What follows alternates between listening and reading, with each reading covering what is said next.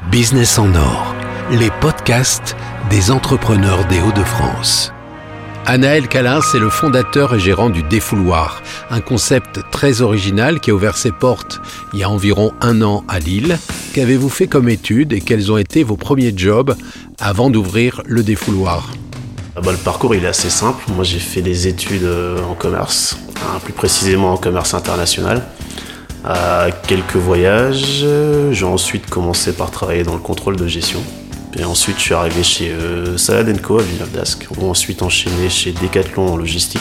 Et en quittant Decathlon, j'avais cette idée-là en tête depuis un petit moment. Moi, j'avais découvert ça au Vietnam il y a une dizaine d'années, lors d'un voyage où ça existait déjà et j'avais trouvé le concept assez génial. je m'étais dit, le jour où ça arrivera en Europe, et plus précisément en France, pourquoi pas se lancer là-dedans, alors pouvez-vous nous expliquer en quoi consiste exactement le défouloir?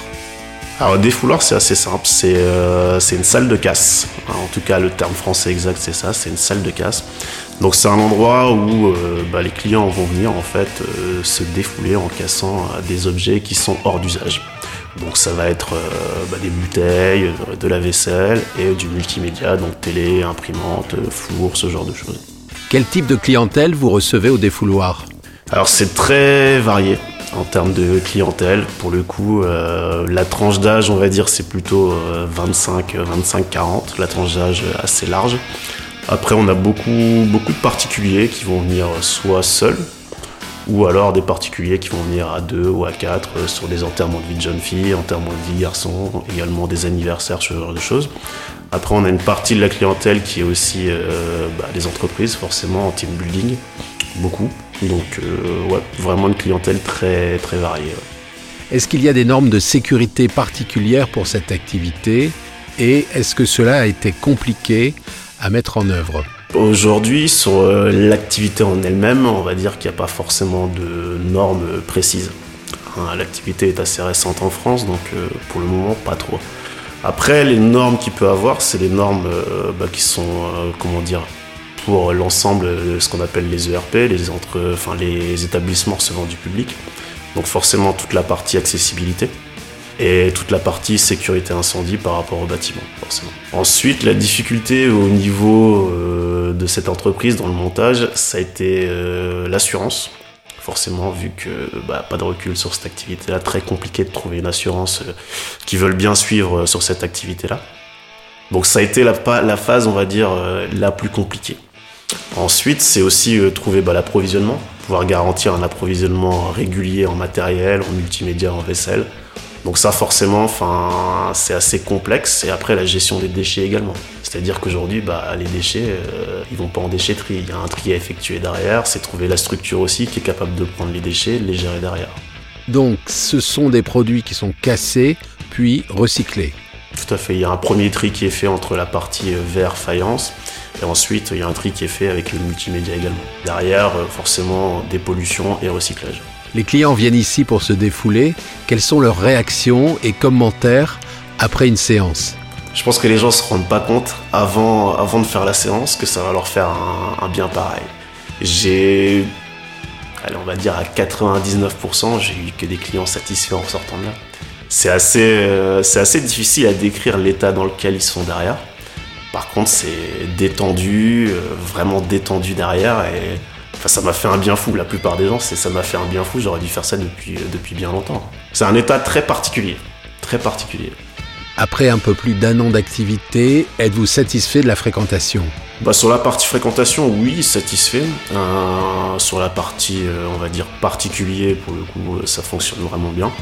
Après, en termes de développement, je pense que ce qui me manque encore aujourd'hui, c'est plus d'entreprise, plus de team building, vraiment, on va dire, pour, bah, pour consolider un peu le modèle et pouvoir le développer ailleurs par la suite.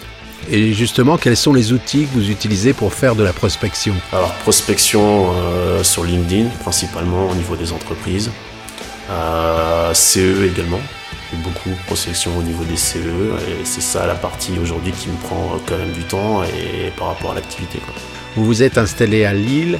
Euh, pour quelle raison Moi je suis de Lille donc forcément je ne me voyais pas faire ça ailleurs qu'à Lille. Après l'avantage de Lille c'est que c'est une population qui est quand même assez jeune, assez curieuse et qui a envie de nouveautés. Donc forcément, quand vous proposez une activité insolite comme celle-là, c'est vrai que pour le coup, euh, les gens, ça les intrigue et vous avez quand même du monde qui vient et qui se dit bon, à quoi ça correspond et j'ai envie d'essayer. Donc c'est vrai que le public, euh, le public de la métropole lilloise, pour le coup, c'est un très bon public pour ça. Quoi. Si comme vous, un jeune entrepreneur veut se lancer dans un nouveau concept, quels conseils vous pourriez lui donner? Bah, la première étape, je pense que c'est déjà de se poser les bonnes questions, savoir pourquoi, pourquoi on a envie de faire ça, pourquoi on a envie de, bah, monter son entreprise. Euh, j'ai beaucoup d'exemples de personnes euh, voilà, qui ont envie de monter des entreprises, mais au final, pas pour les bonnes raisons. Donc déjà, première étape, c'est vraiment de se questionner sur le pourquoi j'ai envie de monter une entreprise. Une fois que ça c'est fait, le conseil que je donnerais, moi, c'est bah, de rechercher ce qu'on a envie de faire concrètement. C'est pas se lancer dans quelque chose qui, qui vous intéresse pas où le seul objectif serait euh, de faire de l'argent. C'est trouver quelque chose qui pour le coup vous intéresse réellement et quelque chose dans lequel vous avez envie euh, bah, de durer tout simplement. Vous êtes présent ici quasiment tous les jours. Est-ce que ça vous laisse un peu de temps pour faire autre chose? Bon, On va dire que c'est effectivement assez, euh, assez compliqué. Les journées sont quand même assez longue et il y a pas mal de choses à faire, notamment gérer la partie appro sur le matin, après l'exploitation effectivement sur euh, plutôt la partie après-midi et le soir. Euh, après c'est de l'organisation. C'est aussi simple que ça. Si vous êtes organisé correctement, vous avez le temps de faire d'autres choses à côté, de continuer à avoir votre famille, vos amis. Mais ça, tout dépend de votre organisation euh, personnelle. Avez-vous un site où l'on peut s'inscrire et découvrir le défouloir? Alors, www.ledefouloir-lille.fr. Merci Yanaël Calins. Merci à vous.